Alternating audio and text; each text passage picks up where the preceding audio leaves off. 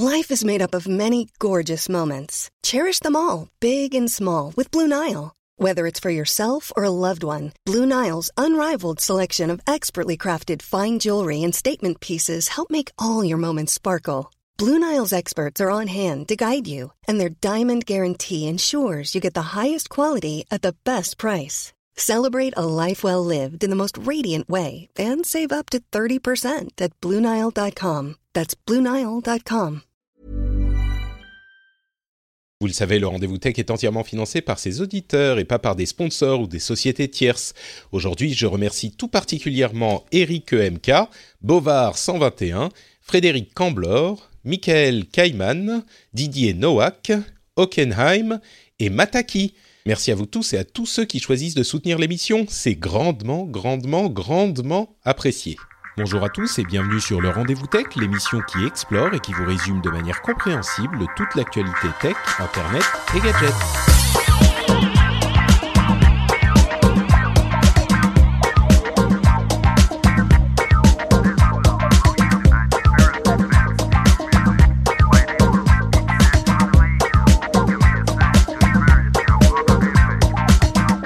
Bonjour à tous et bienvenue sur le Rendez-vous Tech, l'émission qui vous résume toutes les semaines en une heure environ toute l'actualité tech, internet et gadgets. On lit tous les articles, on écume tous les blogs, on regarde toutes les news, on en tire ce qui est intéressant et important et on vous le livre d'une manière qui, j'espère, est agréable et distrayante à écouter, de manière à ce que vous puissiez vous informer en vous amusant et en faisant d'autres choses, puisqu'en podcast, on peut par exemple faire le ménage, euh, faire la vaisselle, faire son, jogging, être dans les transports. C'est franchement la solution idéale à tous vos problèmes. Bon, euh, tous vos problèmes tech, euh, une partie de, votre, de vos problèmes tech, quelques... Bon, c'est pas vraiment une solution à des problèmes, mais c'est cool quand même, je pense, le rendez-vous tech. Je m'appelle Patrick Béja, et aujourd'hui, on va vous parler de cette histoire dont on ne sait pas trop quoi penser, de hack chinois avec des puces révélées par Bloomberg, mais euh, démenties par l'ensemble de la Terre, j'ai l'impression. On a aussi les annonces fracassantes de Microsoft, des rumeurs sur la conférence Google qui, encore une fois, euh, a lieu quelques heures après qu'on enregistre l'émission. Donc euh, bon, on va passer un petit peu rapidement dessus parce qu'on saura tout vraiment dans quelques heures. Euh, D'autres petites news comme le projet xCloud, le renommage des euh, différents types de Wi-Fi qui est une bénédiction et plein d'autres petites choses. Et pour m'aider à dépatouiller tout ça, j'ai un journaliste professionnel spécialiste de Microsoft et de Google donc euh, quelqu'un d'idéal qui couvre euh, toutes les caractéristiques nécessaires à savoir Cassim Ketfi. Comment ça va, Cassim Ça va très bien. Bonjour, bonsoir à tous. Oui, bonjour. Oui, j'ai écouté ton introduction et c'est exactement euh, comme ça que j'écoute les podcasts. Moi, c'est en faisant le ménage, euh, en particulier en faisant l'aspi, c'est quand même vachement pratique. ben voilà, l'aspirateur, passer l'aspirateur, c'est censé être quelque chose d'un petit peu pénible. Là, vous le transformez en quelque chose d'agréable. C'est les douces voix euh, de, bah, de moi et de Cassim qui sont dans vos oreilles. C'est magnifique. Bon, Cassim, on a un programme un petit peu euh, chargé et compliqué aujourd'hui, et on va commencer par cette histoire révélée par euh, Bloomberg, qui... Alors, je sais même pas vraiment par quel bout la prendre, cette histoire. J'imagine que certains auditeurs en ont entendu parler, mais hum, c'est quelque chose d'assez invraisemblable. Euh, avant même de se lancer dans la description, je sais que c'est pas très très idéal de faire comme ça, mais toi, euh, comment tu, qu'est-ce que tu en as pensé de cette histoire quand tu en as entendu parler la première fois? Comme, enfin, le réflexe évident quand tu es journaliste et que tu vois cette info passer, surtout quand tu es déjà dans les transports en commun pour rentrer chez toi, c'est alors vite, il faut que je l'envoie sur le Slack de la boîte. Euh, attention, les gens, il faut le faire vite. Donc, euh, c'était à peu près comme ça que j'ai vécu la chose. Euh, après, euh, bah, il y a eu très rapidement cette histoire de démenti. Donc, enfin, tu vas probablement en parler quand tu vas présenter l'information, Ouais. mais c'est euh, C'est vrai que cette histoire. Au-delà de l'histoire en elle-même, ce qui est intéressant dans cette histoire, c'est le, le- finalement le conflit entre deux faces de l'histoire, en fait, de, Ouais, je suis assez d'accord. Je suis assez d'accord avec toi. C'est, l'histoire elle-même. Bon, elle n'est pas vraiment confirmée, donc on ne sait pas très bien comment l'approcher. Mais l'élément essentiel, c'est cette euh, euh, ce conflit assez sans précédent en fait euh, dans, dans, ce type de sujet. Ça s'est jamais passé exactement de cette manière. Alors, bon, euh, j'arrête le suspense. Qu'est-ce qu'on, de quoi s'agit-il exactement? Bloomberg a publié la semaine dernière. Il y a, c'était le jeudi de la semaine dernière, un long article qui fait suite à une longue enquête sur un, une puce qui serait présente, une, toute petite micro-micro puce qui serait présente sur les cartes mères de serveurs de nombreuses sociétés américaines, dont Apple et Amazon, mais pas seulement, et euh, qui dont le but serait, euh, qui aurait été placé là par des subterfuges divers par le gouvernement chinois, ou en tout cas une, euh, une branche de l'armée chinoise, et donc son but serait de euh, euh, permettre l'accès, de modifier les signaux qui passent par ces cartes mères pour permettre l'accès aux serveurs sur lesquels ces cartes mères sont installées. Alors, Comment est-ce que cette euh, enquête a été menée? D'après Bloomberg, encore une fois, c'est par euh, des journalistes qui ont passé plusieurs euh, de longs mois et voire plusieurs années à réunir de nombreuses sources. Amazon aurait eu dans l'idée d'acheter une société qui fait du matériel de compression vidéo. Dans le cadre de cette intention d'achat, ils auraient fait une enquête de euh, due diligence, on dit en anglais, d'assurance qualité ou d'assurance euh, euh, légale, sécurité, tout ce qu'on veut, et ils auraient mandaté une société pour étudier la sécurité du matériel vendu par cette société. Ce faisant, ils découvrent que sur l'une des cartes mères, il y a une puce dont ils ne savent pas à quoi elle sert. Cette carte mère provenait d'une autre société, la fameuse société Supermicro dont on parle beaucoup, dont le nom euh, ressort beaucoup dans cette histoire. Et cette société Supermicro, Supermicro euh, aurait vu installer sur cette carte mère euh, cette puce-là, mais pas chez ses fournisseurs habituels en, Chine, pas chez ses fournisseurs de cartes mères, chez ceux qui fabriquent les cartes mères habituellement, mais par ceux que ces fournisseurs utilisent quand ils sont en surcapacité. Donc on parle vraiment d'un cheminement assez euh, alambiqué et le gouvernement ou les autorités militaires chinoises auraient utilisé donc ces sous sous sous sous euh, euh, contracteurs pour infiltrer cette puce qui ensuite permettrait euh, de modifier suffisamment les instructions de la euh, carte mère pour permettre en fait d'ouvrir un, un, backdoor sur le système sur lequel elles sont installées. La carte mère est effectivement euh, la, pardon, la puce en question est effectivement absolument minuscule. Il est très difficile de la déceler. Euh, et c'est une histoire qui est euh, qui a qui a tout du de la sensation du sensationnalisme nécessaire à, à faire un, une histoire scandaleuse. Pardon, Cassim, tu, tu voulais dire quelque chose déjà? C'est le scénario d'un film américain quoi d'espionnage quoi c'est oui exactement oui oui on est on est pile dans ce dans ce type de contexte donc ça, c'est l'histoire qui est euh, rapportée par Bloomberg avec, il faut le signaler, euh, de, de, nombreuses sources. Alors d'après eux, hein, parce que bien sûr, dans ce genre de contexte, les sources restent anonymes. On parle de questions de sécurité nationale, euh, de d'accès à des sujets hautement euh, sensibles et des, sujets qui pourraient valoir, euh, on imagine, des, des renvois, des peines de prison ou peut-être même plus grave, des mises en danger si on avait les noms. Donc il est compréhensible que les, les, sources restent anonymes, mais euh, Bloomberg assure avoir enquêté sur une, euh, euh, des choses qui sont passées sur une période de, de plusieurs années, de 4 ans, et avoir, ils disent, 17 ou 18 sources différentes qui confirment et qui corroborent les faits à travers les différentes sociétés et agences nationales. Donc, il ne s'agit pas d'une chose qu'on peut mettre balayée de côté facilement. Suite à ça, et assez immédiatement suite à ça, euh, Bloomberg avait déjà les réponses des sociétés en question et du gouvernement chinois avant d'avoir publié l'article, si je ne m'abuse, euh, mais ils en ont ajouté plus ensuite, je veux dire les, sociétés. Il y a eu des démentis extrêmement fort de la part de toutes les sociétés et organismes nommés. C'est-à-dire que Apple a démenti comme jamais ils ne le font, avec une force euh, vraiment très importante. Amazon a démenti également. Le gouvernement chinois a démenti euh, fortement, ce qui est peut-être euh, plus attendu dans ce type d'affaires. les autorités américaines ont démenti, peut-être avec des termes un petit peu moins forts. ils, ont, ils ont utilisé des termes comme ⁇ Nous n'avons pas de raison de douter que les démentis d'Apple ou d'Amazon soient faux ⁇ ce qui est une manière un petit peu alambiquée de dire les choses. Euh, Apple euh, dément, point par point les accusations de Bloomberg.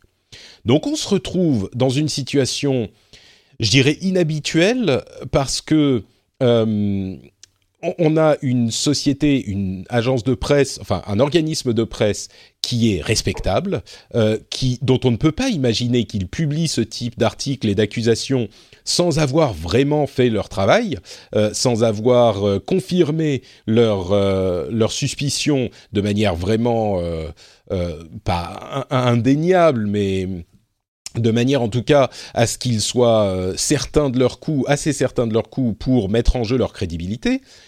Et d'un autre côté, on a effectivement des démentis qui sont euh, nombreux, inhabituels dans leur force et euh, euh, qui mettent pour le coup, je pense qu'on n'est pas dans l'habitude de simplement prendre le démenti d'une société au, mot, parce que sinon on ne publierait jamais rien.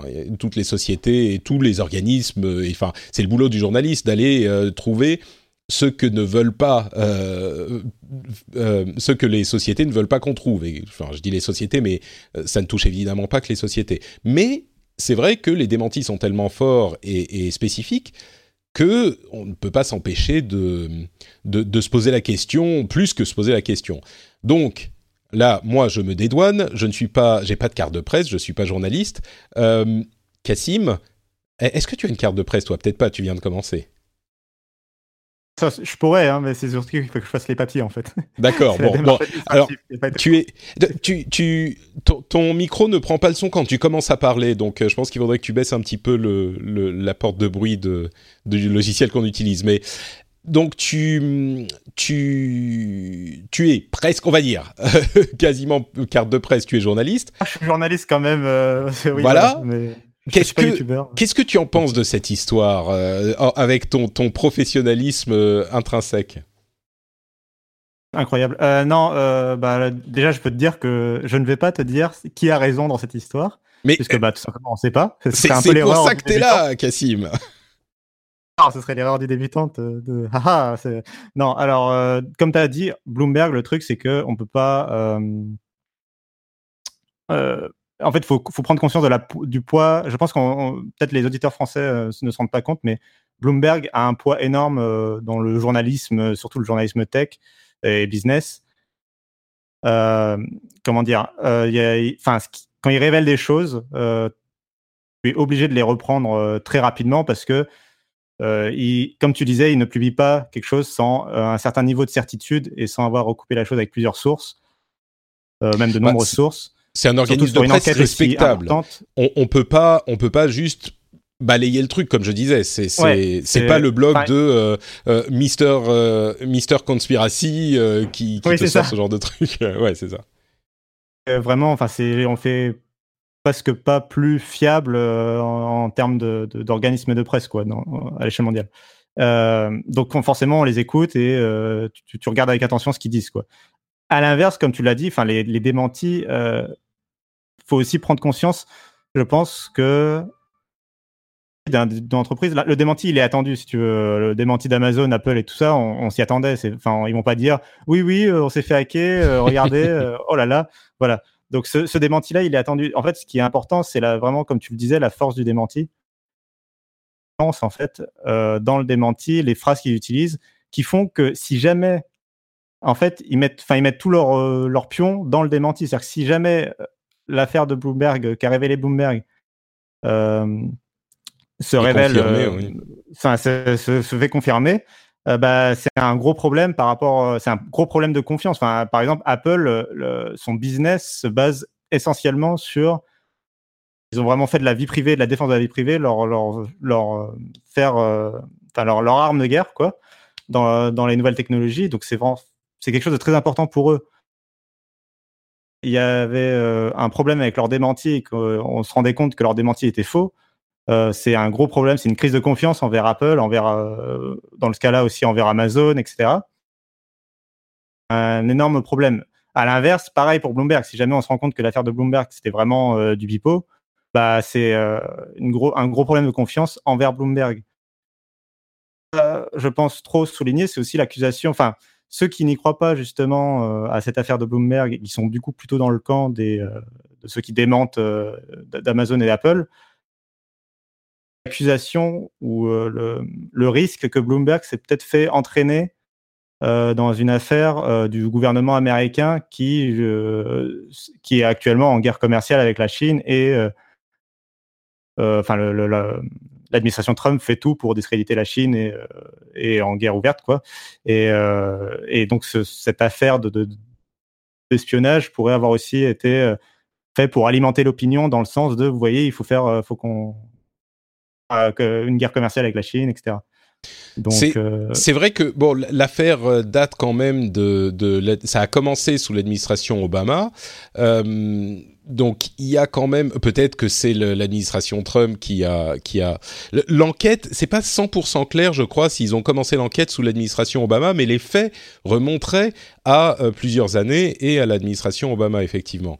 Donc euh, c'est c'est là encore un petit peu difficile à déterminer dans tous les cas, c'est quelque chose qui demandera des enquêtes supplémentaires et, dont on va devoir attendre tout simplement les, euh, les résultats. On on peut pas là euh, aujourd'hui euh, trancher ou, mmh. vraiment conclure plus que ça. Il faut vraiment juste mettre l'accent sur l'importance de ces démentis et de et du sérieux habituel de Bloomberg. Il faut vraiment comprendre l'affaire.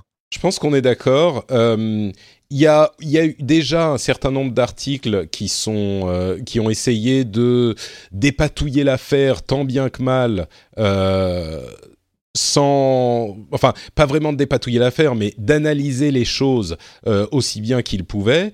Euh, et, ce qu'on en retire, c'est que techniquement, ça serait possible. Euh, ce dont il parle n'est pas si étonnant techniquement. Il y a des problèmes sur la question du, comment dire, la question du, du de l'acheminement des, du, matériel, euh, c'est difficile de cibler spécifiquement euh, la chose, mais d'un autre côté, si c'est confirmé, euh, il y a hum, la, si c'est confirmé, il y a la possibilité que ces puces-là soient un petit peu partout dans de nombreux serveurs. Il est possible qu'il y ait quelque chose derrière, mais que les autorités veuillent évidemment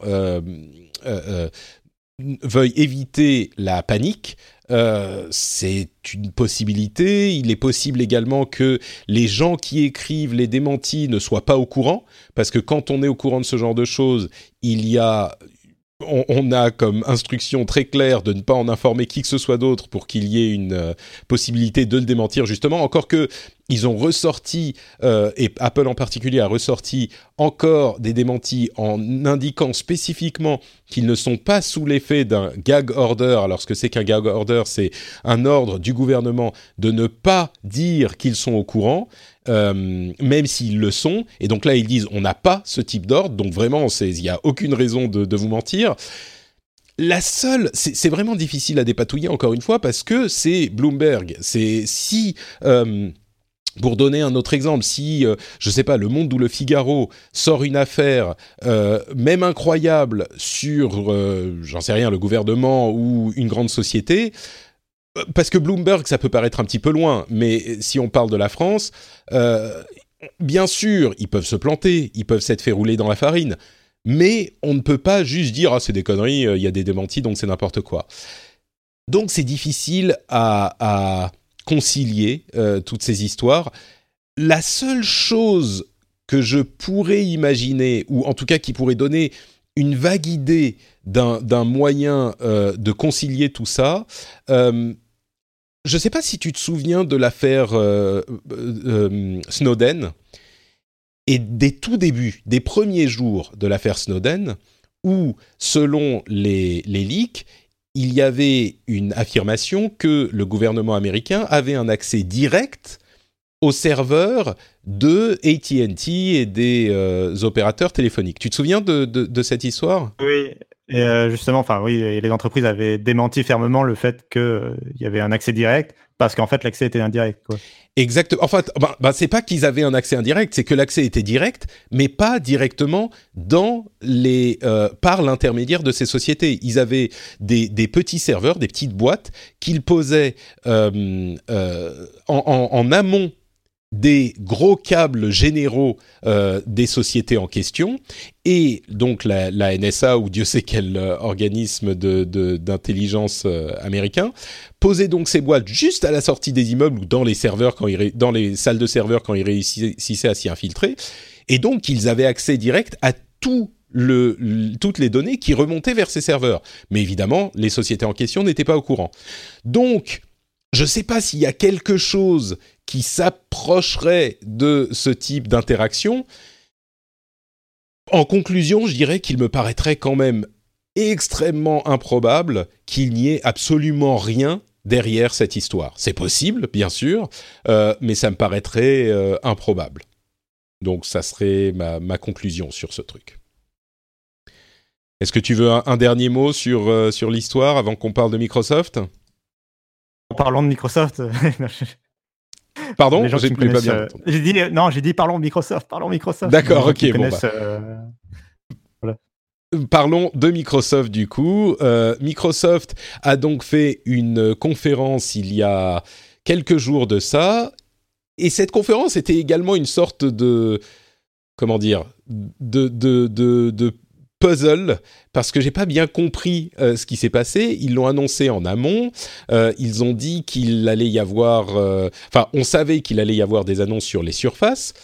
Et au final, juste avant la conférence, juste avant le début, on s'est rendu compte qu'elle ne serait pas streamée en live. Ce qui est quand même devenu inhabituel aujourd'hui dans le monde des conférences tech.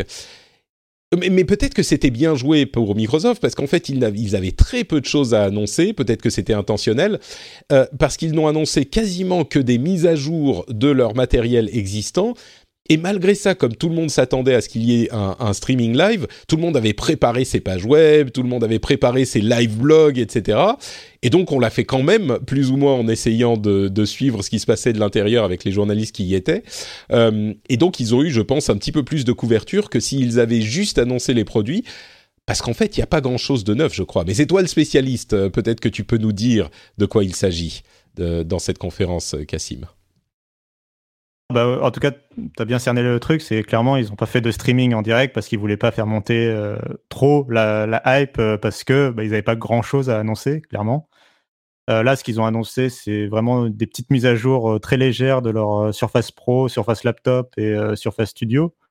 donc, on a le Surface Pro 6. la seule nouveauté, c'est que le processeur change de génération et que maintenant il sera disponible en noir, alors qu'avant, la seule couleur des surfaces depuis la première, toute première surface, couleur grise, donc euh, qui, a, d'ailleurs un peu, enfin qui était devenu un peu la, couleur représentant, euh, qui permettait à, Microsoft de se différencier un petit peu du, euh, du reste du marché. Donc là, ils reviennent, en, tout cas, ils, reviennent à cette finition noire. voilà. C'est vraiment. Attends, excuse-moi, je t'interromps, mais c'est vraiment l'annonce de cette conférence que les, les matériels sont, sont, ont des processeurs plus puissants et sont disponibles en noir, en fait mais c'est ça, le Surface Pro 6, par exemple, c'est la seule nouveauté. Surface Laptop 2 aussi, le design ne change pas du tout. Et en particulier, ce qui a été épinglé, c'est le fait que euh, quand ils disent que le matériel ne change pas du tout, c'est que bah, c'est les mêmes ports qu'avant. Et donc, il n'y a pas de port USB type C, par exemple, qui est quand même la nouvelle connectique euh, universelle que l'on retrouve maintenant sur l'ensemble des. Euh, par exemple, tous les PC neufs de cette gamme de prix, puisqu'on parle de machines vendues autour de 1000 euros à peu près, à partir de 1000 euros en tout cas toutes les machines neuves dans cette gamme de prix proposent de l'USB type C euh, avec du Thunderbolt derrière, enfin peu importe, mais ils proposent au moins de l'USB type C quoi. Donc c'est absent complètement. Ouais. Donc on a mise à jour du Surface Pro 6, mise à jour du Surface Laptop 2 et mise à jour du Surface Studio 2. Euh, c'est de bonnes machines, mais effectivement on n'a pas de changement de design ou euh, de modification vraiment intéressante. Mais je te vois bien mauvaise langue, petit troll qui aime bien dire du mal de Microsoft. Tu dis qu'il n'y a rien de nouveau, ou c'est peut-être moi qui ai dit qu'il n'y avait rien de nouveau, mais il y a quand même quelques trucs un petit peu différents. ils ont des, des, des casques qui s'appellent les Surface Headphones, qui ont l'air un petit peu intéressants. Euh, le Surface All Access Programme qui donne en fait un, un achat euh, sur une période de 24 mois, c'est un peu Surface as a Service. Euh, le, le, et quoi d'autre? Euh, L'application euh, MyPhone sur Android qui permet de faire du, du mirroring d'applications sur Windows 10. Il y a quand même des petites choses intéressantes là-dedans, non? Non, non, c'était vraiment sur les gros produits. Euh, enfin, ce qui fait leur gamme actuelle, c'était vraiment que ce qu'on appelle des refresh, quoi. C'est juste, euh, ils ont changé le processeur à l'intérieur, quoi. Mais effectivement, la vraie nouveauté pour moi de cette euh, conférence, pas, pas streamée en live, c'était les Surface Headphones, donc un casque anti-bruit vendu à autour des 350 dollars, qui est donc en concurrence directe avec les meilleurs casques de Sony et de Bose, qui sont actuellement les, vraiment les casques qu'on recommande sur cette gamme de prix. Euh, donc c'est le euh, Quiet Comfort 35 euh, de Bose par exemple qu'on voit partout dans les transports en commun. qui sont ces casques Bluetooth faciles à appairer, qui t'isolent complètement en termes de bruit, qui sont élégants. Ils se lancent sur ce marché un peu bizarrement parce que on s'attendait pas à voir Microsoft se lancer dans, dans les casques audio quoi. alors la, la raison la raison derrière tout ça, c'est tout simplement que ce casque, il a été conçu en fait depuis plusieurs années en parallèle avec euh, leur produit, leur appareil mobile, le fameux Andromeda dont tu avais déjà parlé dans l'émission, euh, cet appareil. Mmh, c'est ce que j'ai entendu aussi. C'est le fameux l'héritier du courrier d'il y a quelques années en fait, un appareil pliable avec deux écrans ou plutôt un écran qui se met sur la longueur et qui se replie en deux pour pouvoir tenir dans la poche ça. Et en fait, ce, produit mobile, il est en conception à l'intérieur chez Microsoft. Euh, il se refuse à le sortir tant qu'il ne pense pas pouvoir euh, en faire quelque chose qui fonctionnerait commercialement. Mais du coup, le casque euh, qui a été conçu en parallèle, bah, lui, il peut fonctionner de façon autonome. Quoi. Ils peuvent le lancer comme ça. donc c'est un casque qui a Cortana aussi, d'ailleurs. Je ne sais pas si on l'a mentionné, mais il a... Oui, il y a, il y a Cortana intégré, cool, mais en fait, dans la mesure où personne n'utilise Cortana, je sais pas vraiment quel intérêt ça aurait, à part le fait que, bah, du coup, il, sort, il sortira pas tout de suite en France. Enfin, il est même pas du tout annoncé pour la France, puisque Cortana n'est pas disponible en France sur la version mobile, c'est-à-dire sur iOS et Android. Hmm. Donc, euh, Donc et, que penses-tu euh, de la. Pardon, je t'ai interrompu, excuse-moi, vas-y. Le casque, moi, que je trouve très intéressant, c'est ces euh, molettes sur les côtés. Euh, c'est vraiment euh, assez euh, représentatif, je trouve, de, l'ingéniosité des, ingénieurs de Surface. Enfin, j'aime bien toujours leur petit différencier. on se souvient du Surface Book avec son écran qui se détachait du clavier. Enfin voilà, ils ont toujours des petites idées. Là, c'est des molettes de chaque côté qui permettent de régler le volume et de régler le, l'intensité de l'isolement sonore, enfin de l'anti-bruit. Euh, et je trouve ça assez bienvenu, euh, c'est assez intuitif, je trouve, euh, de juste à faire rouler son casque, enfin la molette sur le côté gauche de son casque, par exemple, pour augmenter le volume. Et, oui, tu, le disais, le volume et le, niveau de suppression de bruit, en fait. Donc, c'est ça qui peut être un petit peu différenciant pour le produit. donc, le, fait de pouvoir faire du mirroring d'applications d'application Android, ça a pas l'air de te de te de te plaire euh, particulièrement. De m'enthousiasmer particulièrement. Euh, bah, c'est une continuité de ce qu'ils font sur Windows 10. Je trouve ça bien. Ça, enfin, c'est Android est vraiment en train de devenir leur plateforme mobile euh, officielle maintenant que Windows Phone est définitivement définitivement mort. Mhm. mais du coup, moi, je trouve que c'est plutôt la synchronisation des SMS qui est déjà présente là dans la mise à jour d'automne de de Windows 10 qui m'intéresse plus que, enfin là, le mirroring, je sais pas si je l'utiliserai. Mais le, pour, la pour expliquer, SMS, par contre. Euh, pour expliquer spécifiquement de quoi il s'agit, c'est-à-dire qu'on a l'application MyPhone sur notre téléphone Android, on se connecte à euh, notre ordinateur euh, sous Windows avec le téléphone et on peut je ne sais pas si c'est toutes les applications ou certaines applications, mais utiliser certaines applications de notre téléphone qui s'affichent sur l'écran de notre PC. C'est bien de ça dont on parle. Hein Ouais, tout à fait. C'est par exemple euh, super idéal pour faire une démonstration d'une application euh, sur ton ordinateur. Enfin, il y a plusieurs usages possibles, quoi. Mais, euh, mais ouais, c'est exactement de ça dont on parle. D'accord. Bon, moi, je pense que ça peut être intéressant quand même dans, certains cas. Mais oui, ce qui est particulièrement notable, c'est la synergie qui est en train de se créer entre Windows et Android. Je suis sûr qu'ils le feraient aussi sur iOS si iOS était aussi ouvert qu'Android, mais bien sûr, ils peuvent pas le faire. Bon, je crois que c'est à peu près tout pour cette conférence Microsoft. Euh, on, doit aussi noter le fait que la mise à jour d'octobre a été retirée euh, suite à des rapports selon lesquels la, mise à jour effacerait certains fichiers. Donc ne vous inquiétez pas, vous n'avez pas à vous inquiéter de savoir si elle a été installée ou pas. Ils ont retiré la mise à jour de leur serveur, donc ils la remettront quand ils auront trouvé la raison. Mais euh, oui, c'était la fois où ils ont décidé de ne pas faire une release candidate euh, euh, en test parce que c'était une toute petite mise à jour. Visiblement, il y a eu ce type de, de pouvoir.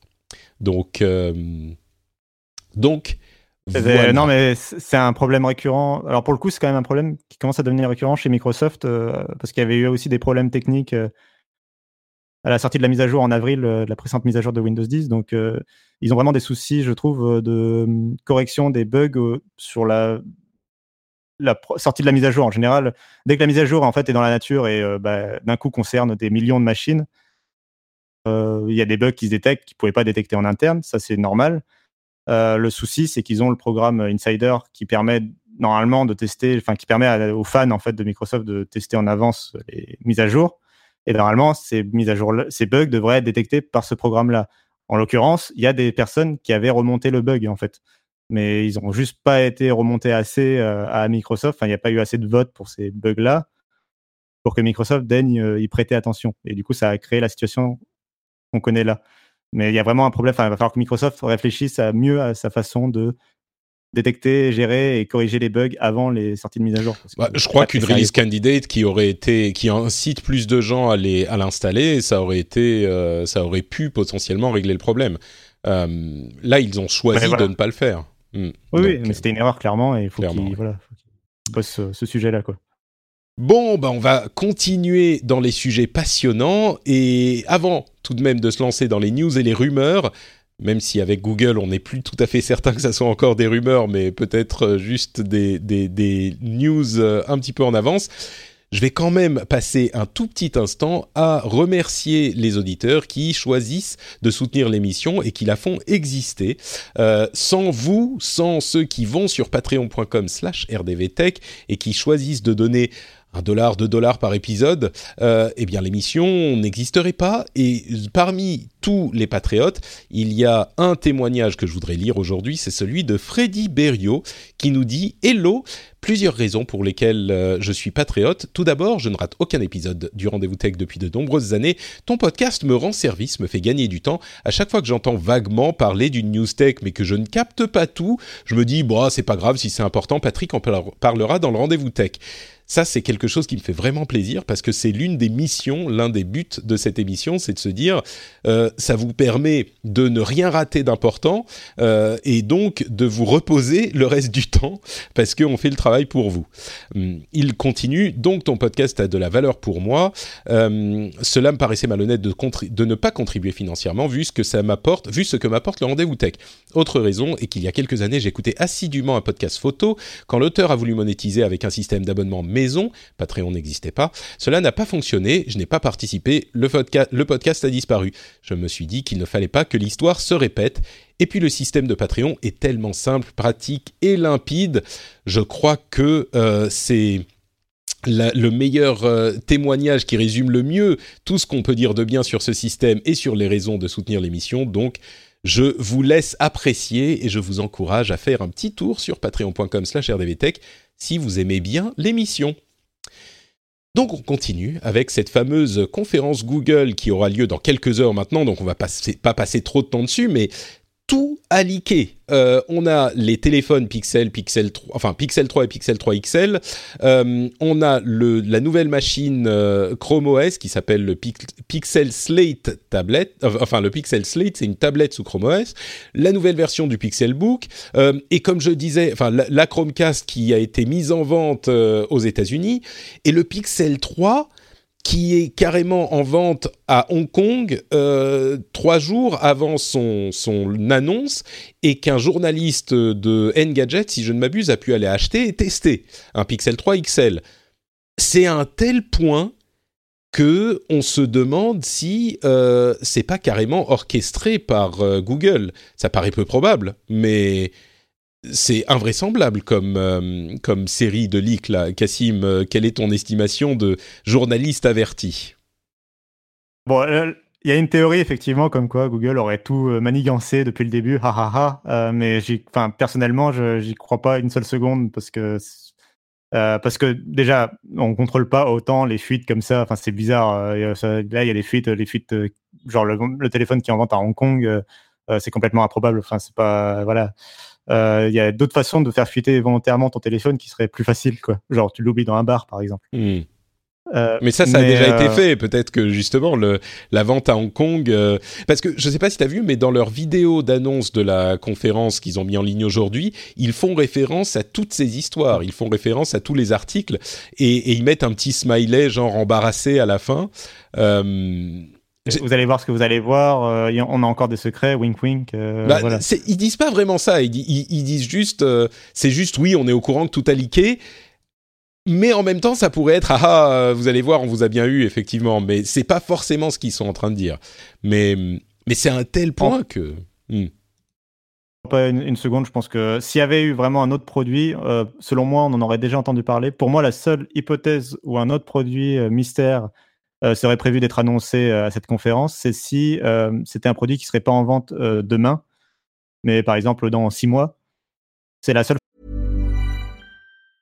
Life is made up of many gorgeous moments. Cherish them all, big and small, with Blue Nile. Whether it's for yourself or a loved one, Blue Nile's unrivaled selection of expertly crafted fine jewelry and statement pieces help make all your moments sparkle. Blue Nile's experts are on hand to guide you, and their diamond guarantee ensures you get the highest quality at the best price. Celebrate a life well lived in the most radiant way and save up to 30% at BlueNile.com. That's BlueNile.com. Ryan Reynolds here from Mint Mobile.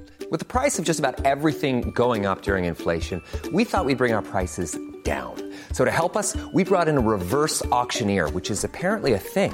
Mint Mobile unlimited premium wireless. Ready to get 30, 30, bit to get 30, bit to get 20, 20, 20, bit to get 20, 20, bit to get 15, 15, 15, 15 just 15 bucks a month. So, Give it a try at mintmobile.com/switch. slash $45 up front for 3 months plus taxes and fees. Promo for new customers for limited time. Unlimited more than 40 gigabytes per month slows. Full terms at mintmobile.com.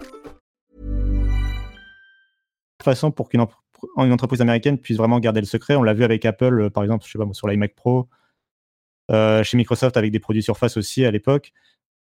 Simplement, pour qu'un produit ne fuite pas, il faut qu'il soit en conception que aux États-Unis avec une petite équipe euh, très rapprochée, que des prototypes n'aient pas encore été fabriqués en Chine pour pas que ça fuite des, lignes d'assemblage. Et en fait, c'est des produits du coup, qui font, sont forcément prévus pour 6 à 12 mois après l'annonce. Mais du coup, est-ce que est-ce que tu penses que ça fuit tellement parce que en fait Google n'a pas l'habitude Ils sont relativement jeunes dans ce type de d'entreprise de fabrication de, de, leurs produits eux-mêmes. Tu crois que ça fuite plus que chez les autres juste parce qu'ils n'ont pas l'habitude, c'est ça, et qu'ils savent pas comment euh, bien verrouiller les toute la chaîne de production? Enfin, là, je trouve que ça a particulièrement fuité, effectivement, euh, notamment le téléphone là, dont on a eu la prise en main complète. C'est un peu le record des, fuites euh, jamais, quoi. Mais, mais par exemple, Apple euh, est quand même, enfin, ça fait quand même quelques années que les annonces d'iPhone, on sait un peu tout avant l'annonce de l'iPhone, tu vois. Enfin, oui, bien sûr, mais là, euh, les, les ventes, en général, quoi. les deux différents produits qui ont été mis en vente avant leur annonce, il y a quand même un problème qui va au-delà de la fuite parce que le, le, produit est très recherché, donc euh, tout le monde essaye d'en avoir un, un, morceau, tu vois. Il y a, y a un problème dans leur chaîne de, de distribution et de production, quoi. Ils sont nouveaux, effectivement. En plus, ils changent. Euh, il me semble que cette année, justement, ils changent de, façon de produire. C'est-à-dire que l'année dernière, si on se souvient bien, les pixels étaient produits par HTC euh, et LG. Et normalement, cette année, euh, c'est plutôt Foxconn qui s'occuperait de la production des, des produits. Et donc, c'est peut-être ce changement de, façon de produire qui a peut-être aussi causé ces fuites. impossible à dire. En tout cas, c'est sûr qu'on a tout le détail de. Là, on a même depuis ce matin les prix et la date de sortie en France du des deux smartphones, quoi. Puisque, euh, oui, on l'a pas dit, qui, qui sera à retenir de cette conférence, c'est il arrive enfin en France. Oui, bah on en avait parlé au moment où euh, la, la conférence, enfin, il a été annoncé que la conférence serait également en duplex en France. Et là, euh, forcément, la, seule raison possible est c'est le fait que tu, tu puisses l'acheter en France également. Enfin, je vois, j'en vois pas d'autres. Est-ce que vous avez, j'imagine, des gens qui vont aller à la conférence en France tout à l'heure? C'est vrai. que tu, le disais en début d'émission, on a un programme chargé pour cette émission, mais euh, c'est un programme chargé pour tout le mois d'octobre. Il y a beaucoup de conférences, beaucoup d'événements d'annonces là qui sont prévus, et, euh, donc euh, donc là oui, nous on a des journalistes qui vont à l'événement parisien. Et justement, euh, si on parle du reste du mois, on a également une conférence qui devrait bientôt être annoncée par Apple pour euh, leurs nouveaux iPad, MacBook et peut-être d'autres petites choses. On a quelques détails sur les nouveaux iPads, les nouveaux iPad Pro, qui incluraient Face ID sans notch, donc euh, le l'encoche ne serait pas présente et ils auraient euh, trouvé un moyen de le mettre juste dans le bord de l'écran, qui est peut-être un petit peu plus euh, gros le bord de l'écran que sur les téléphones. Euh, il pourrait faire du 4K HDR par USB-C euh, et il y aurait un nouvel Apple Pencil qui s'appellerait bah, l'Apple Pencil 2, qui serait un petit peu différent, un port magnétique pardon, un port magnétique euh, qui, qui aurait d'autres fonctionnalités que le comment il s'appelle déjà le port des iPad euh, Pro C'est pas le Smart Connector Voilà, c'est ça, le, qui aurait des, des, fonctionnalités plus avancées que le Smart Connector. Euh, donc voilà, ça c'est les petites rumeurs qu'on a sur les prochains iPad Pro qui devraient pas tarder à être annoncés. Euh, bon, passons aux news et aux rumeurs euh, en général. Microsoft a annoncé son projet xCloud, qui est en fait une version dans le cloud de sa console Xbox One. On savait qu'ils étaient en train de travailler dessus puisqu'ils l'avaient annoncé à l'E3. On pensait pas que ça allait être annoncé dès maintenant. Euh, mais bon, c'est encore un, une preuve de plus que le jeu vidéo en streaming est en train de, d'envahir l'ensemble de l'industrie, à voir si ça fonctionnera vraiment commercialement. Mais là encore, euh, je ne peux pas m'empêcher, comme je le disais la dernière fois, d'avoir une petite pensée pour euh, Yann. Euh, qui, ne croyait pas du tout en cette technologie. Bon, elle a mis un petit peu plus de temps à arriver que je ne pensais. Mais, mais, comme je le disais, je pense que c'est surtout des problèmes d'offres commerciales, pas tant des problèmes d'offres technologiques. Mais bon, là encore, je pense que si on veut prendre l'aspect un petit peu plus industrie et société, puisqu'on est dans le rendez-vous tech plutôt que dans le rendez-vous jeu, je me dis que euh, la manière dont Phil Schiller, qui est responsable aujourd'hui de euh, du département de la division X, euh, Phil Schiller, qu'est-ce que je raconte? Phil, Spencer, qui est responsable de la division Xbox au sein de Microsoft, la manière dont il a convaincu Satya Nadella de remettre des sous dans la division jeux vidéo, il est allé le voir et il lui a dit écoute Satya, je sais que t'aimes le cloud, on va tout mettre dans le cloud. Ça va être du cloud partout, des consoles dans le cloud, euh, les serveurs vont tout faire et donc euh, c'est Xbox dans le cloud. Et donc là, on a la concrétisation, je pense de. oui, pardon. Tu, tu, tu, es d'accord Je disais Azure All the Things. Oui, exactement, Azure All the Things, c'est ça. Euh, Bon, euh, oui, vas-y. Bon, rapidement, juste en deux mots, euh, ce, qui est, ce qui est marrant, je trouve, c'est que je pense que l'annonce, comme tu l'as dit, on l'attendait pas si tôt. Je pense que l'annonce, elle était prévue pour décembre. Il y a une conférence Xbox en décembre. C'est en novembre. C'est le, le... c'est le 8 ou le 10 novembre. C'est la X018, c'est ça? En novembre, voilà. Je pense qu'il il c'était prévu pour cet événement-là et pas pour maintenant. Et en fait, il y a Google qui a annoncé son projet similaire la semaine dernière, son Project Stream, qui est à peu près la même chose. Et euh, comme par, enfin, d'un coup en une semaine ils annoncent ça, ça, sent, enfin, je trouve que ça sent un peu la réaction euh, pour dire, euh, pour rappeler plutôt que eux aussi sont sur le sujet. Mmh, c'est pas faux, oui, peut-être. Bon, on en, saura plus, euh, peut-être même l'offre commerciale qui sera lancée euh, bientôt, euh, puisque le projet semble assez avancé. En tout cas, ils ont déjà des, enfin lancé bientôt, je dis lancé en test ils mentionnent bien le fait qu'ils ont des serveurs dans tous les pays du monde et ils ont déjà ce matériel dans un de leurs serveurs aux États-Unis, donc ils semblent prêts à faire, à lancer ce test, quoi.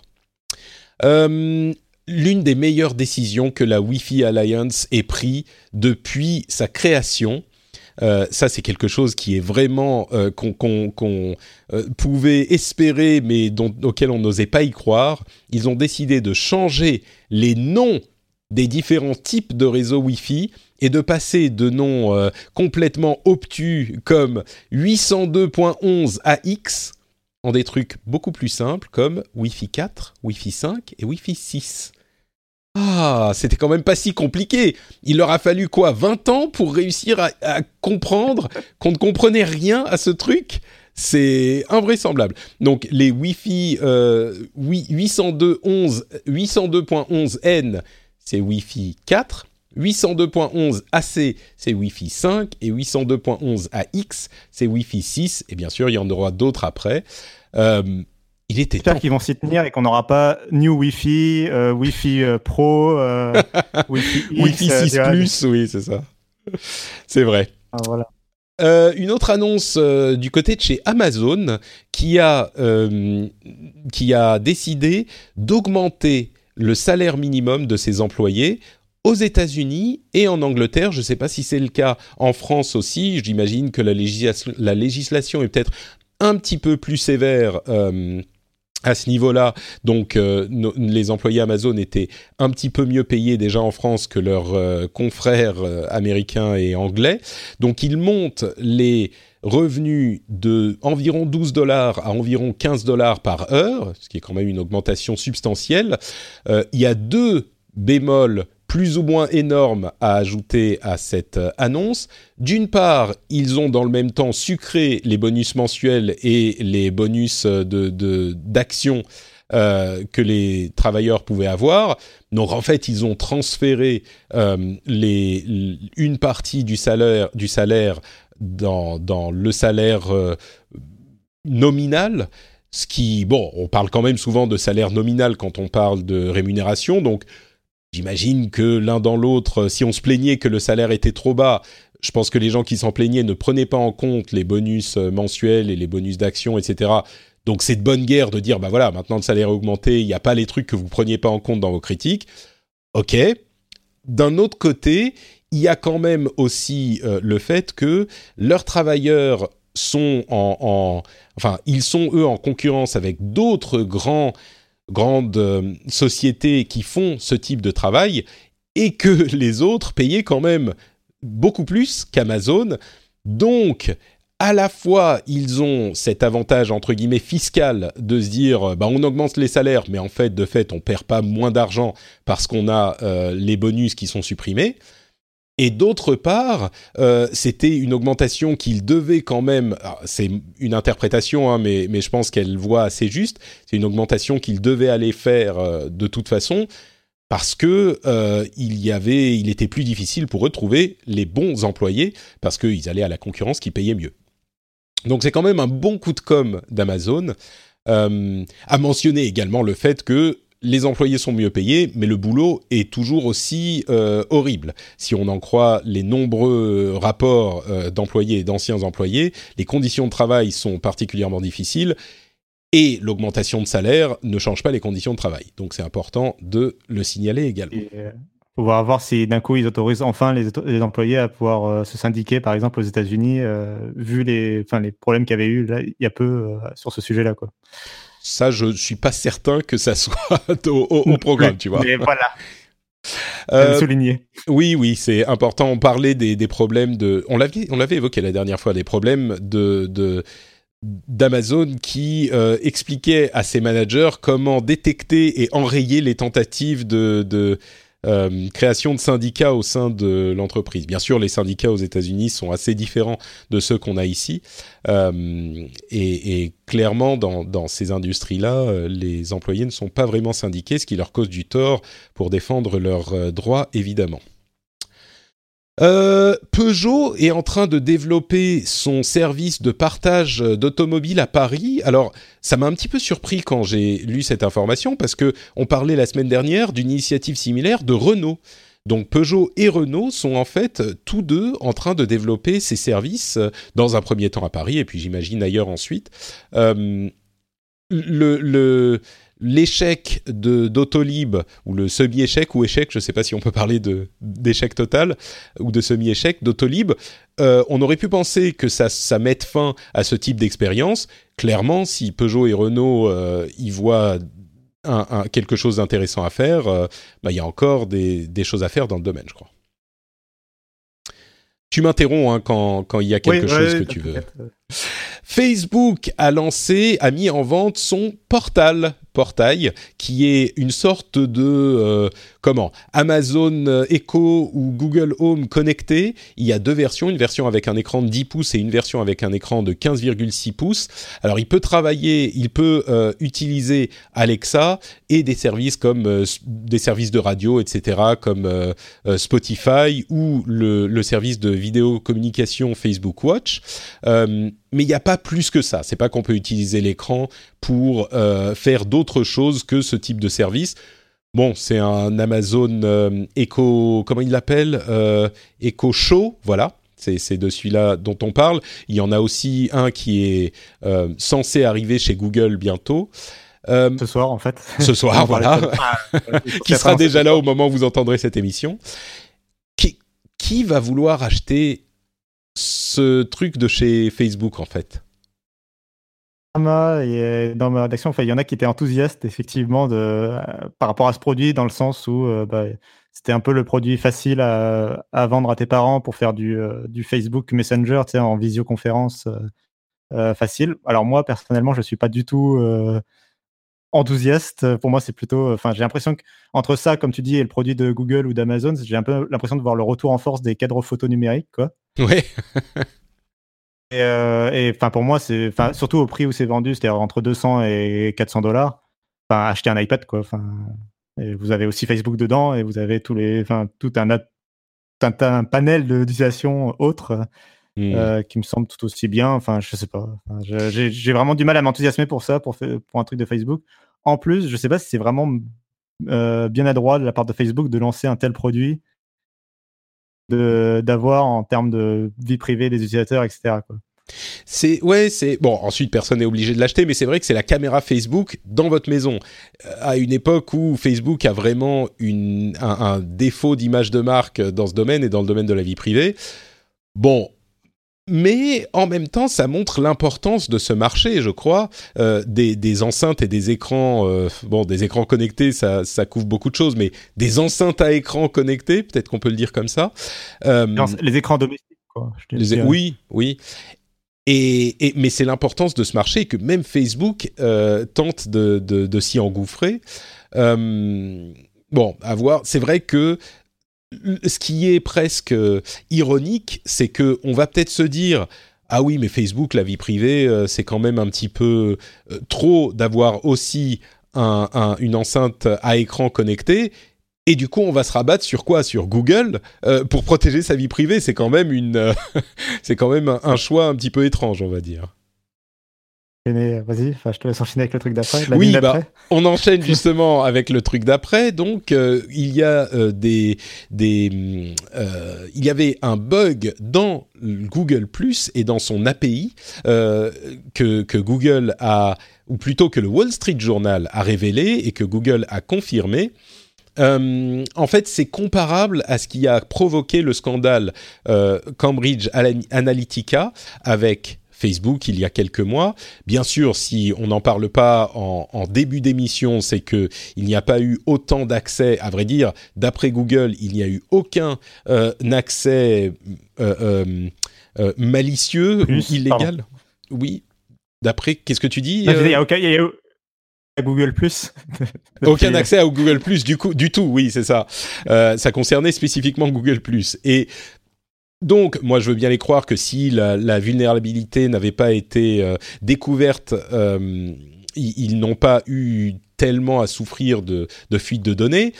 Là où c'est amusant, c'est que Google a décidé, suite à ce bug, d'enfin débrancher les machines qui tenaient euh, Google Plus en, en, survie artificielle. Euh, et donc Google Plus va tirer sa révérence euh, d'ici quelques mois. Ça sera mi-2019 si je ne m'abuse.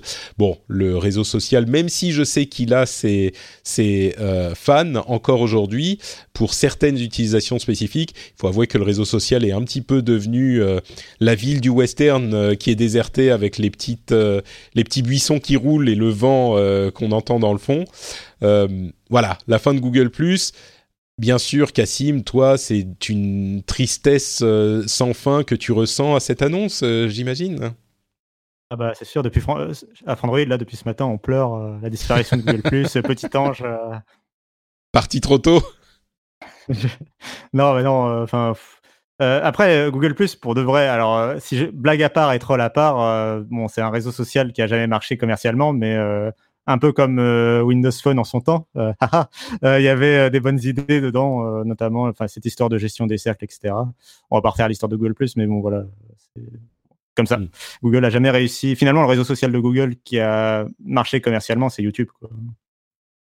Oui, c'est vrai, c'est vrai. Bon, réseau social, c'est une description un petit peu euh, généreuse, mais c'est vrai que oui, oui, non, t'as raison. Et surtout, ce qu'il est important de rappeler euh, au moment de cette annonce, c'est que la raison pour laquelle Google avait lancé Google c'était cette euh, idée qu'ils avaient besoin d'un réseau social pour accueillir des données sur leurs utilisateurs, pour euh, pouvoir construire des profils euh, utilisables. C'était, ça a été lancé à un moment où Facebook en particulier avait énormément, enfin prenait énormément d'importance sur le web, et donc l'idée était qu'il fallait avoir un réseau social pour savoir ce que les gens likaient. Je dis intentionnellement likaient plutôt que aimaient, likaient, partageaient, etc. Donc ça permettait d'avoir des données beaucoup plus précises sur vos utilisateurs. Et la raison pour laquelle ils ont un petit peu abandonné la chose, c'est pas qu'ils se sont dit bon bah finalement on n'a pas besoin de données, c'est qu'ils se sont rendus compte que par tous leurs autres services, que ça soit la recherche, le mail, etc., ils réussissaient à avoir suffisamment de données sur leurs utilisateurs. Et donc ils n'avaient plus besoin de ce réseau social pour cette euh, pour cette raison. Donc c'est important de, le rappeler également. En tout cas c'est l'analyse euh, la plus euh, commune, je pense, de ce qui s'est passé avec Google ⁇ euh, tiens, parlons un petit peu de la, Californie. Euh, on sait qu'ils ont voté une loi sur la neutralité du net qui était particulièrement forte, qui est d'ailleurs en train d'être remise en question par les grands opérateurs téléphoniques et même la FCC aux États-Unis, l'organisme qui est censé réguler les communications. En plus de ça, ils viennent de euh, voter une loi qui oblige les compagnies euh, publiques, donc cotées, à avoir au moins une femme sur leur board en 2019, d'ici 2019, deux en 2021 et trois, euh, trois ou plus pour les boards qui ont au moins six personnes. Donc, c'est intéressant parce que ça va affecter des, toutes les sociétés de la tech importantes euh, qu'on connaît. La plupart d'entre elles sont basées en Californie, donc ça affecte bien sûr euh, Apple, Google, Amazon, pas Microsoft. Leur euh, siège est, si je ne m'abuse, à, Redmond. non. à Seattle, quoi. Enfin, bah, du coup, c'est ah, la région de Portland, Washington? C'est ça, voilà, l'État de Washington, et qui est à pas confondre avec la ville de Washington.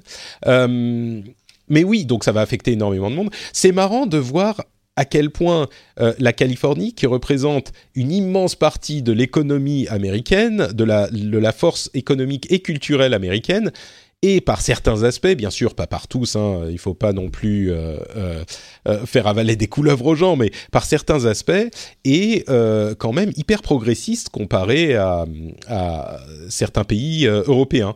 Alors que chez nous, généralement, on est plus progressiste.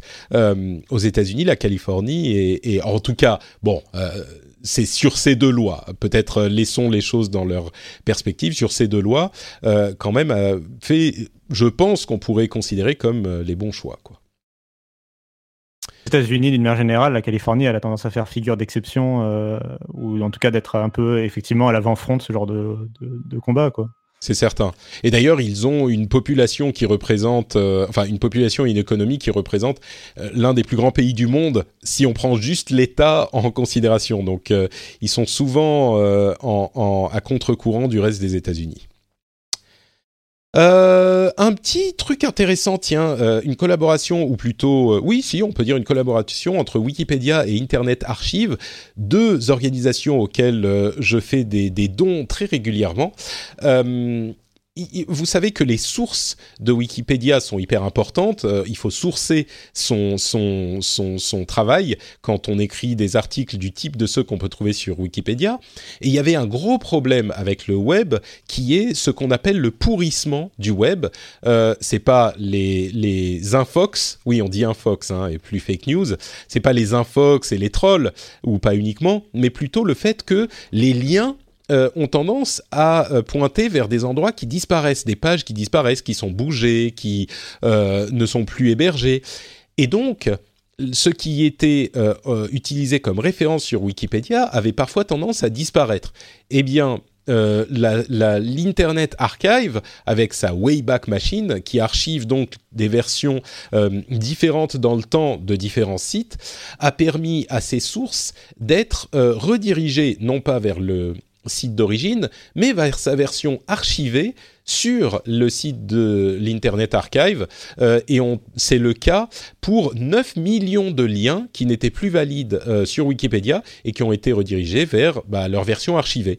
Ce qui est plutôt une bonne utilisation de, ces services euh, et un bon exemple de l'utilité d'initiatives comme l'Internet Archive. Quoi.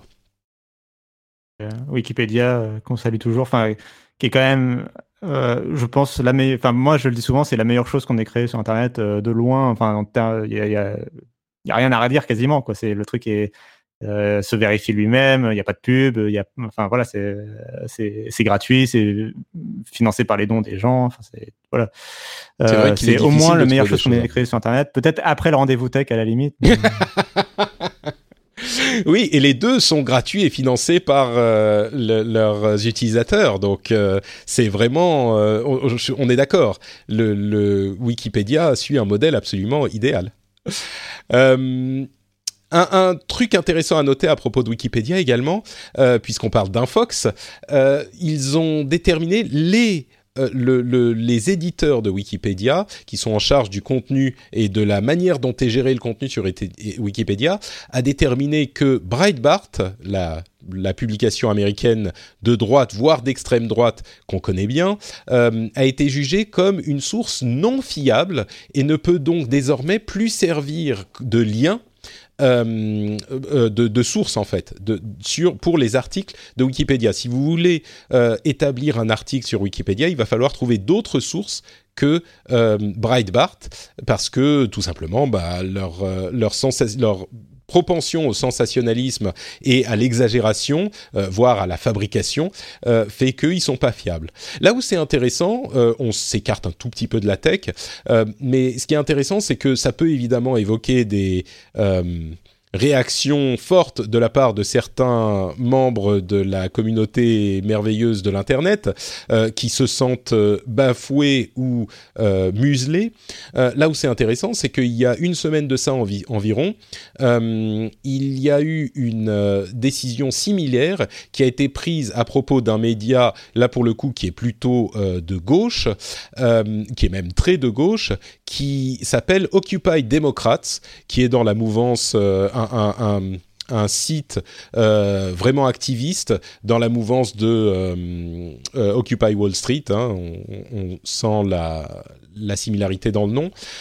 et donc, c'est important de, de, le signaler parce que c'est pas uniquement une question de tendance politique, mais vraiment une question de nature de l'information. Et je crois qu'il est c'est ce genre de travail de fond euh, et de travail qui est pas très marrant euh, qui fait que on peut parfois avoir des sources qui sont fiables et d'autres qui sont pas fiables.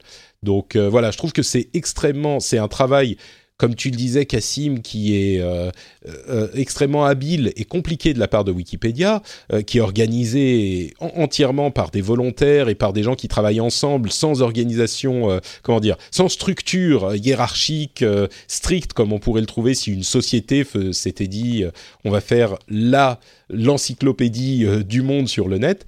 Et c'est le genre de projet, comme tous les projets open source qu'on connaît ici ou là, qui prouve que ça peut fonctionner et fonctionne euh, bien et même peut-être parfois mieux que, que, d'autres. Donc euh, bon, c'est un petit peu ma lettre d'amour à Wikipédia.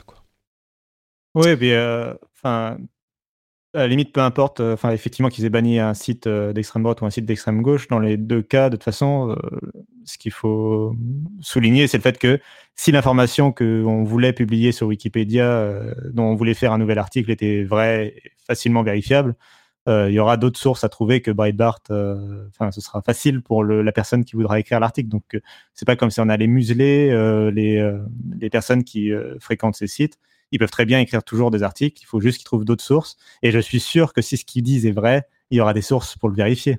Ah, mais tu dis ça, mais tu n'es pas au courant des grandes, euh, euh, des grands efforts de, muselage et des billets qu'ont la, la, tech, le monde de la tech contre, je sais pas, les, les, les braves gens de, de la droite euh, euh stricte qui veulent juste exprimer leurs opinions.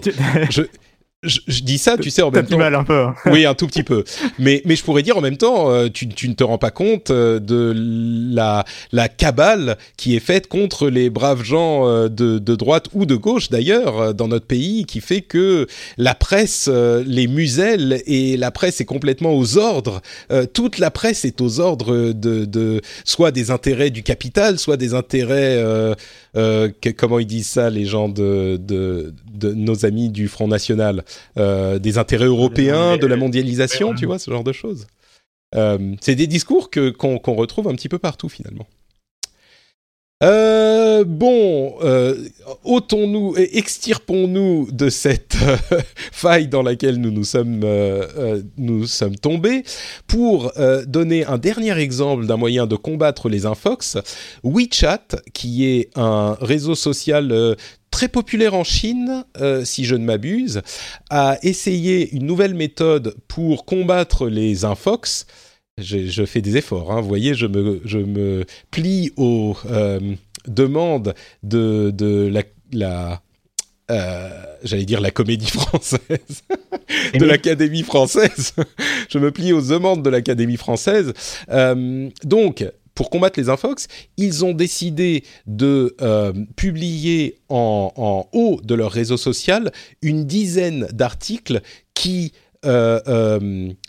expliquent les, les, les, les infox, les comment dire bah oui les, les, les infox les rumeurs les, les théories du complot et, et c'est peut-être un moyen de combattre ces choses-là, de les présenter euh, de manière éditoriale euh, à un endroit du réseau social, peut-être pas forcément en première page, mais de dire voilà les sujets qui sont populaires en ce moment, voilà ce qu'on en pense sur tel et tel truc.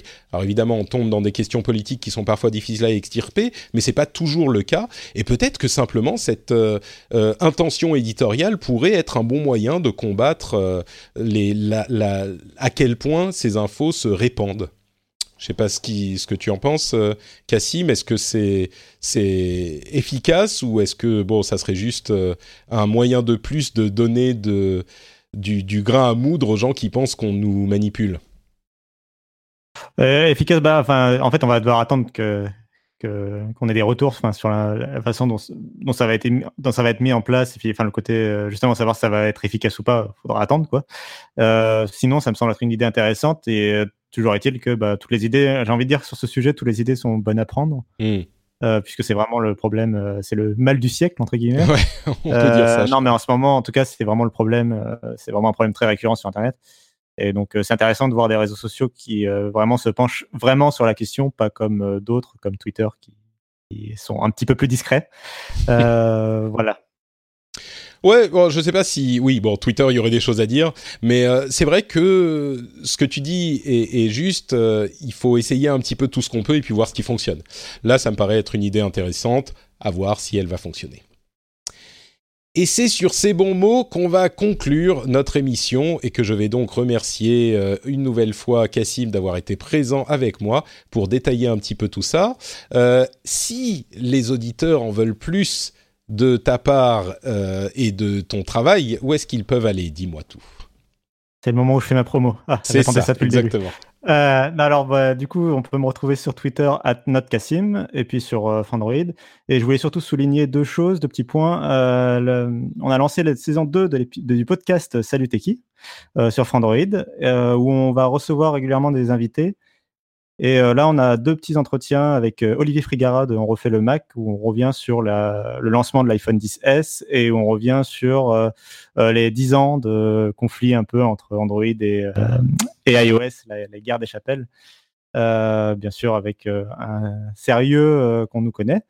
Et, et, et puis, on a deuxième chose, on a lancé Vroom il n'y a pas longtemps, qui est une, un nouveau média, enfin une marque lancée par Numérama, je vais y arriver, euh, qui est dédiée, comme son nom l'indique, aux nouveaux moyens de locomotion. Bah, en parlais un petit peu, on en parlait un petit peu dans l'émission avec euh, Peugeot.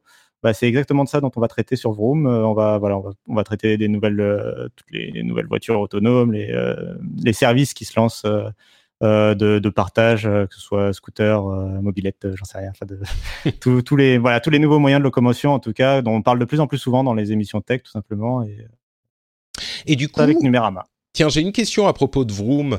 Euh, c'est une sous-marque de Numérama, donc c'est uniquement sur le site de Numérama ou est-ce qu'il va y avoir un site euh, spécifique dédié?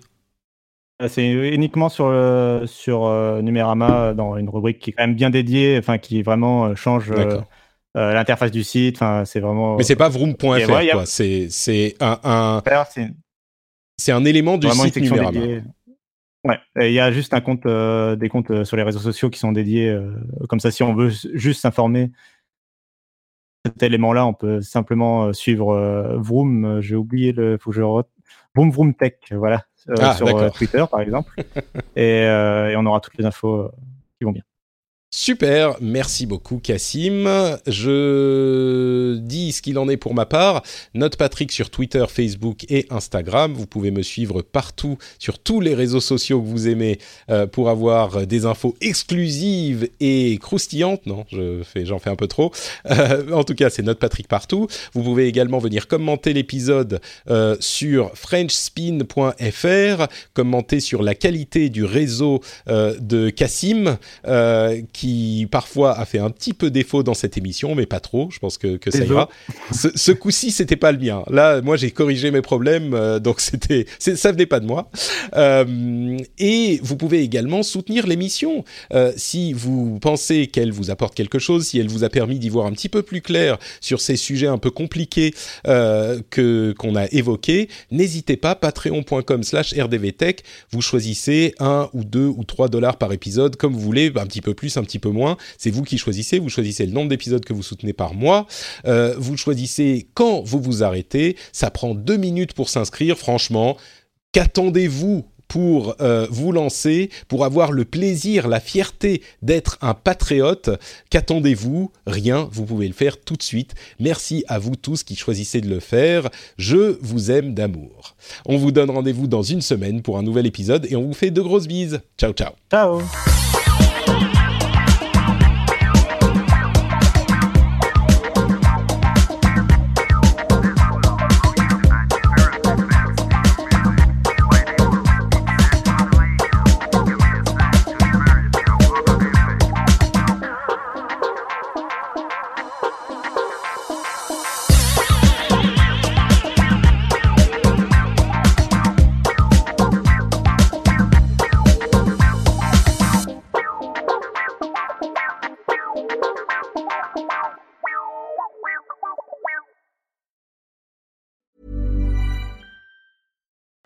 Join us today during the Jeep Celebration event. Right now, get 20% below MSRP for an average of 15178 under MSRP on the purchase of a 2023 Jeep Grand Cherokee Overland 4xE or Summit 4xE.